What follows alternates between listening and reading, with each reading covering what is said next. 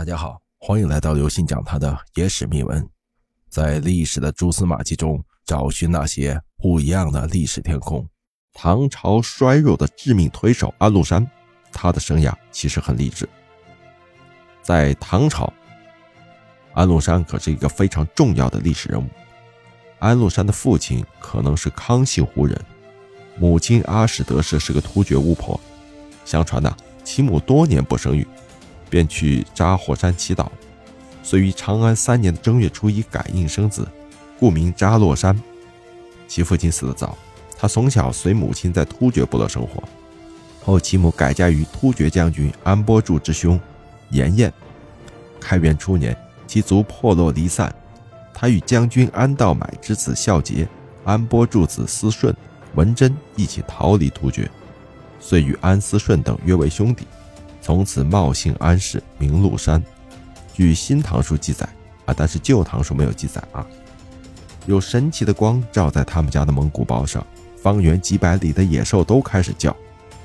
到了唐朝啊，处理与边疆邻国少数民族之间的关系一向是朝廷大事。安禄山是少数民族，就一直游走在这个领域，积累着自己的创业资源。年轻时的安禄山。是个小到不能再小的人物，用今天时髦一点的词来讲，就是一个屌丝。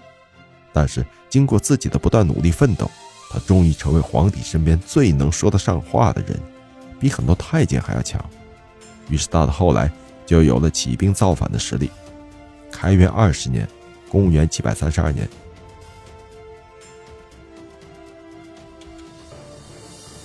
张守珪任幽州节度，安禄山投降被抓住。张守珪拷问他，准备乱棍打死他，高声喊叫说：“大夫难道不想消灭两个藩族啊？为什么要打死我？”张守珪见他长得白白胖胖，语言豪壮，就放了他，命令他跟同乡史思明一起抓活俘虏，而且他们只要出去，就一定能按时抓到，就把安禄山提拔为偏将。张守珪老是嫌安禄山过于肥胖，此人又一向令人敬畏，安禄山感到害怕。就不敢多吃食物。安禄山又以骁勇出名，张守珪就把他收为义子。安禄山就赶紧把自己的铁哥们史思明拉了过来，仕途就从此开始了。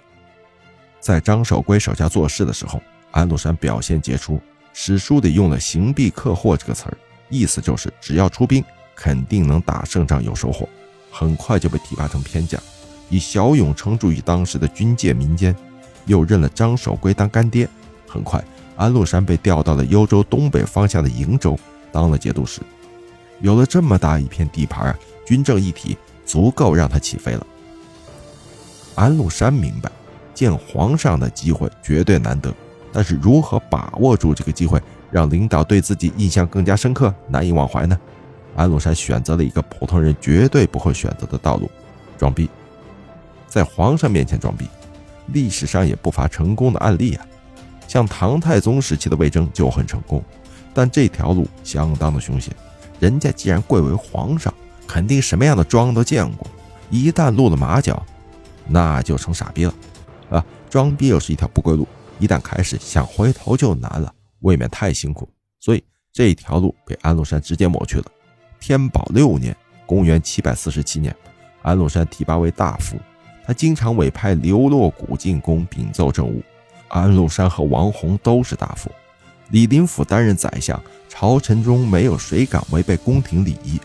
安禄山仗着深得唐玄宗宠爱，进宫朝见唐玄宗不大弯腰。李林甫命令王弘好好礼拜，王弘快步上前弯腰作揖，恭敬的很。安禄山这才吓得直喘粗气，腰渐渐的弯下去了。